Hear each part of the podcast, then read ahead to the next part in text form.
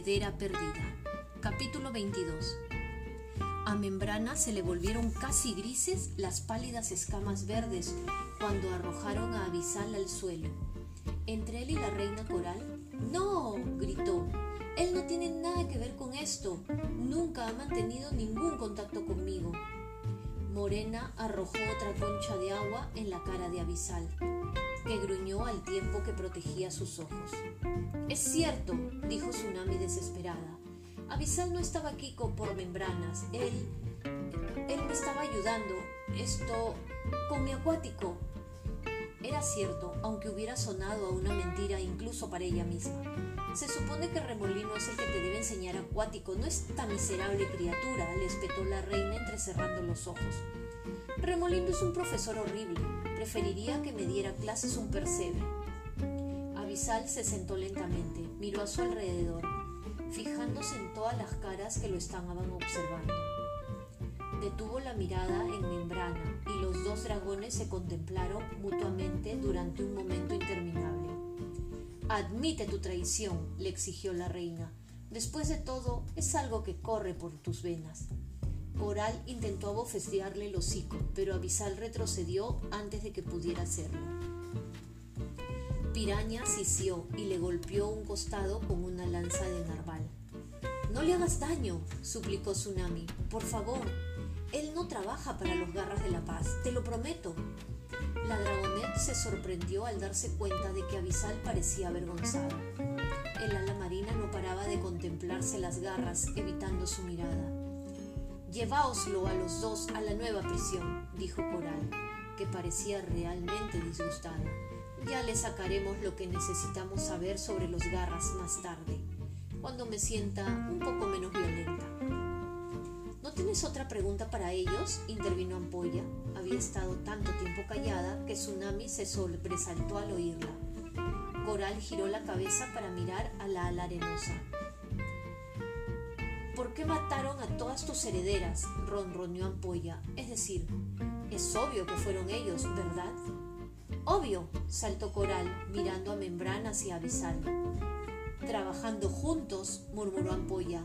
Es un clímax perfecto para esta historia. Lo es, le dio la razón la reina. No, intervino Tsunami, no tiene ningún sentido. Es justo como una de esas historias de misterio tan brillantes que escribes, prosiguió Ampolla, ignorando a la dragonet. Las garras del asesinato, por ejemplo, o cola sangrienta. Esa fue maravillosa. Sí que lo fue, agregó Coral más fervientemente. Son los asesinos perfectos. Todo encaja. No, no encaja, gritó Tsunami. ¿Por qué iban a hacerlo? No tienen motivos.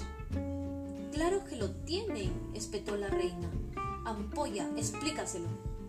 Para que Tsunami pudiera volver como la única heredera con vida, está claro, dijo Ampolla con suave voz.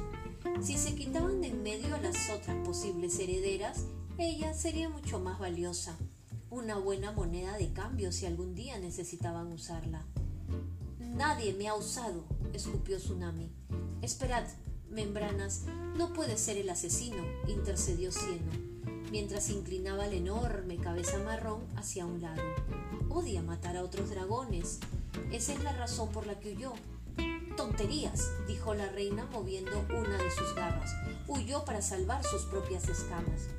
Aún así, no estoy seguro de que esa teoría tenga sentido, dijo Nocturno en voz baja, con la mirada perdida en algún punto por encima de sus cabezas si estuviera intentando resolver una difícil ecuación matemática. Los asesinatos de las princesas empezaron dos años antes de que robara el huevo de tsunami, así que ni los garras ni especialmente membranas sabían en ese momento que iban a robar un huevo real. Membranas ni siquiera sabía en aquel momento que se convertiría en un garra de la paz. Además, ha pasado los últimos seis años bajo tierra con nosotros, no podría haber volado hasta aquí y volver con nosotros a tiempo cada vez que quisiera matar a una dragonet, dijo Nocturno mientras negaba con la cabeza.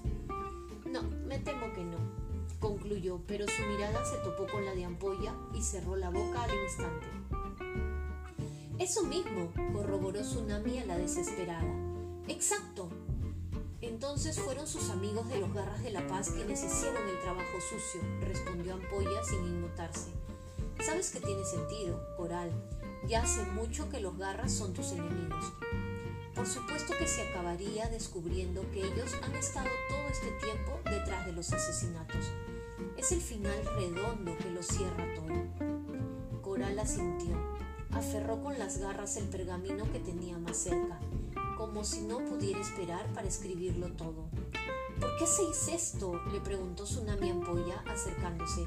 ¿Por qué queréis cargarles los asesinatos a Membranas y a A menos que lo único que pretendáis sea cubriros las huellas. Ampolla soltó una carcajada.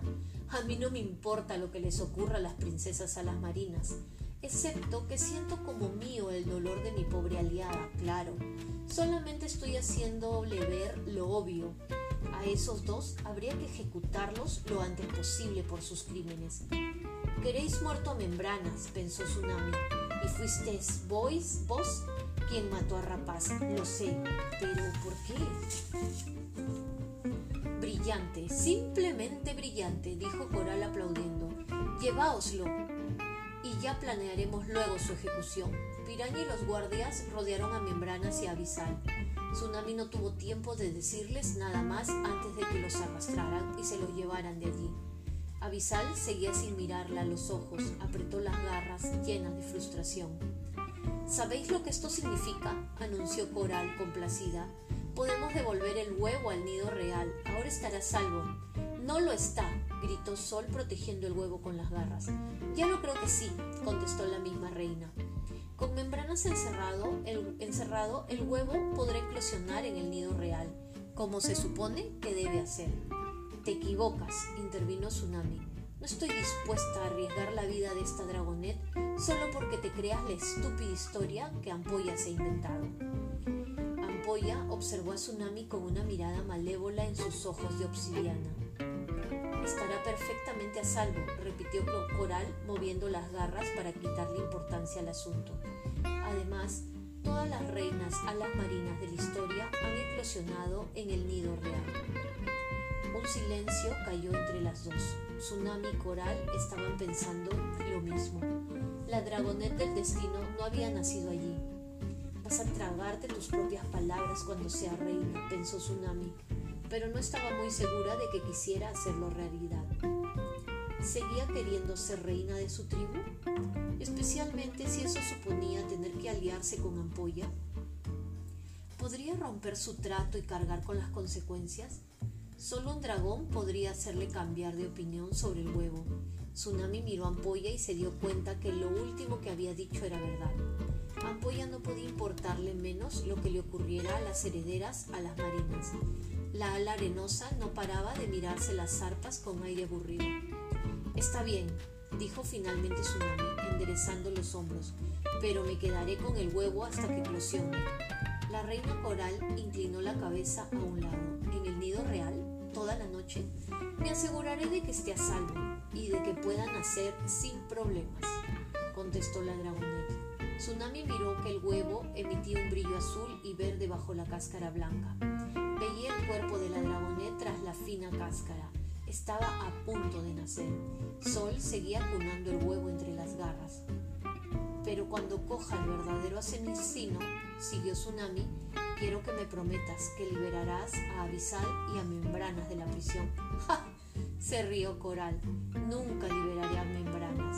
¿Ni siquiera si salvo a tu última heredera? preguntó Tsunami. Coral arañó el suelo de piedra con las. No será necesario, dijo. Ya hemos apresado a los asesinos. Entonces, si estás tan segura, no te importará hacer ese trato conmigo, dijo Tsunami. Ampolla la miró con frialdad. Está bien. Te prometo avisar, pero Membranas tiene demasiados asuntos por los que responder, contestó la reina al tiempo que agitaba una zarpa. Tsunami notó que Ampolla se calmaba. Así que era Membranas a quien quería muerto y no a Abisal. Aquello era lo mejor que podía conseguir en esos momentos. Ya pensaría en otra forma de salvar a Membranas. Pero Tsunami, dijimos que nos quedaríamos juntos, protestó Siena. No podemos protegerte allí abajo. Y quien quiera que esté matando a los huevos también querrá matarte a ti, señaló Gloria. Tsunami sacudió la cabeza, flexionó las garras. No, si lo atrapo yo primero.